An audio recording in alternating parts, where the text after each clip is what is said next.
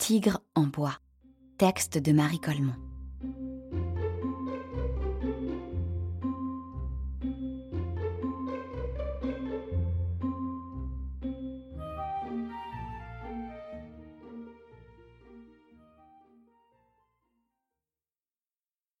Le tigre dont je vais parler ne rôdait pas dans la jungle, et il ne rugissait jamais pour annoncer qu'il avait faim, parce qu'il était en bois.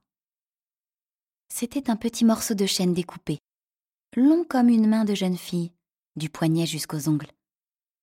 Quatre pattes basses, une queue traînante, un fin corps plat, une grosse tête ronde, des oreilles couchées en arrière qui donnent l'air très méchant.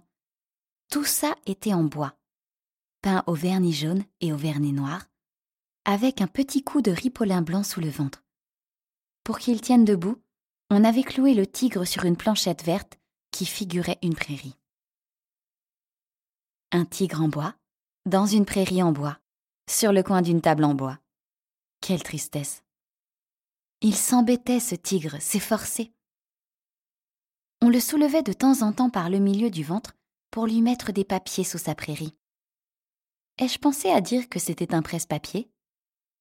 Mais à part ça, personne ne lui parlait personne ne s'occupait de lui. Et comme son cœur était tendre, le soir, souvent, il lui arrivait de ne pas pouvoir s'endormir, tant il avait de chagrin. En face de lui, de l'autre côté de la table, était assis les trois quarts de la journée un monsieur avec une barbe.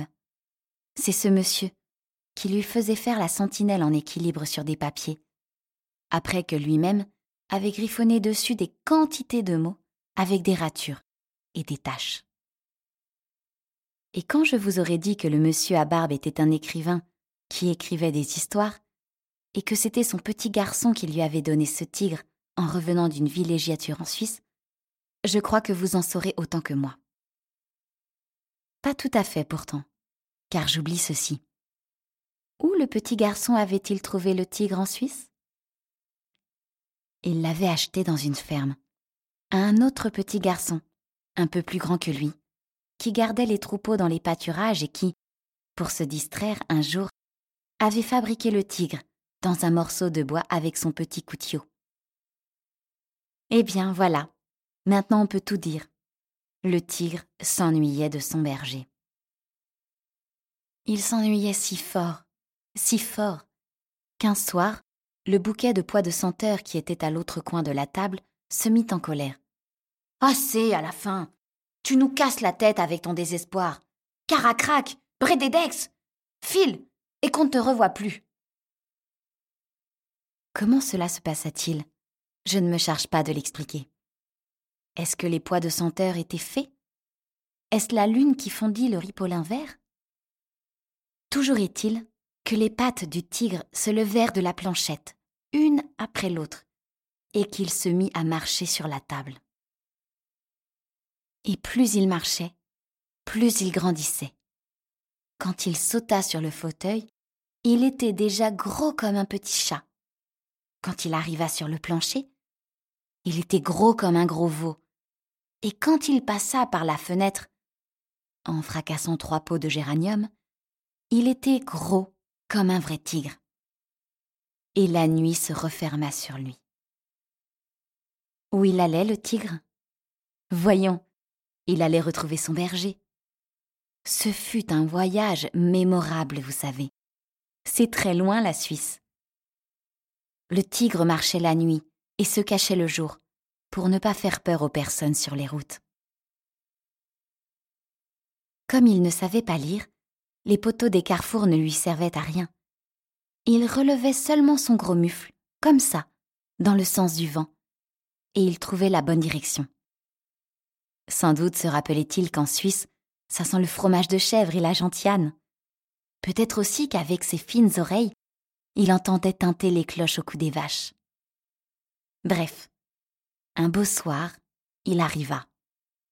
Il arriva sur la montagne, là où il n'y avait pas de cailloux, ni de neige, ni de glace, mais simplement de la prairie, plus verte que la planchette, avec dedans des fleurs qui sentent bon et des abeilles. Le petit berger était là, soufflant dans une flûte. Il ne dit trop rien en voyant arriver le tigre, parce qu'à ces hauteurs-là, on a l'habitude de ne pas s'étonner beaucoup, et aussi parce qu'il avait le cœur simple. Il caressa beaucoup le tigre, qui se coucha à ses pieds. Et une vie très heureuse commença. Et la nuit se referma sur eux. Hélas, ça ne dura pas longtemps. De voir circuler autour de lui toute cette viande qui était des vaches, des veaux, des chèvres, des moutons. Le tigre se rappela qu'il était tigre, et il eut envie de la manger. Naturellement, il n'en fit rien. Il savait bien que cela aurait ennuyé terriblement son ami le berger. Mais il en bavait tout le jour, le malheureux. Et la nuit, il en avait des cauchemars. Un de ces jours, il se jetterait sur une bête innocente et la mangerait toute crue, c'était sûr. Il préféra partir. Il s'en revint donc comme il s'en était allé, sans s'arrêter au poteau des carrefours, et levant seulement son mufle, comme ça, pour chercher dans le vent l'odeur de sa maison. Pipe et géranium. Et naturellement, ce fut par un soir de lune, de pleine lune, qu'il retrouva sa fenêtre. Quand il sauta sur le parquet, il était encore gros comme un gros veau. Sur le fauteuil, ce n'était déjà plus qu'un petit chat.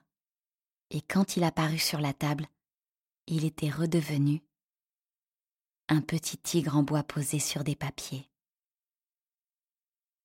Alors, l'histoire triste va recommencer, et le pauvre tigre va s'ennuyer encore, tout seul, sans personne pour l'aimer? Mais non, l'écrivain maintenant est devenu très gentil. Le soir où le tigre est revenu, il a reniflé d'abord dans sa barbe, puis il a regardé la lune d'un drôle d'air, et aussi un nouveau bouquet de pois de senteur qui était là depuis le matin. On aurait dit qu'il comprenait toute l'histoire. Après, il a posé sa grosse main sur le tigre et il a dit, tout simplement, Te voilà donc de retour, mon petit compagnon. Ça faisait chaud au cœur de l'entendre. Tous les soirs maintenant, c'est pareil. Deux petits mots, une caresse. Tout le monde va se coucher content. Il faut si peu de choses pour rendre heureux un pauvre tigre en bois.